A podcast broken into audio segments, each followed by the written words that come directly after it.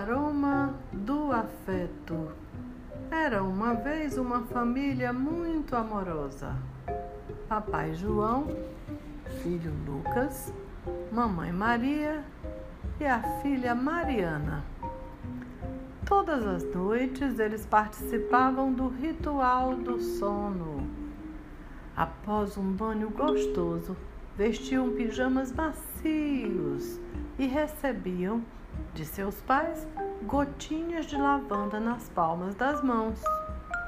Assim, iniciavam uma automassagem, esquentando suavemente uma mão na outra. Aquecendo as mãozinhas, sentiam o leve aroma que acalmava toda a sua alma. Acalma a alma, calma alma, calma alma. Era um mantra gostoso de ouvir, uma sensação de paz.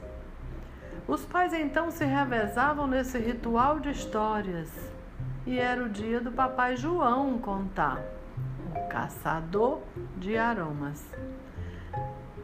Era uma vez um senhor do tempo que tinha muita vivência e conhecia essências. Enquanto a história fluía, algumas gotinhas eram postas no travesseiro, garantindo boa noite de sono e muita magia. Mariana e Lucas aprenderam que o afeto tem tato, tem aroma e substrato, tem memória e sempre rola uma história.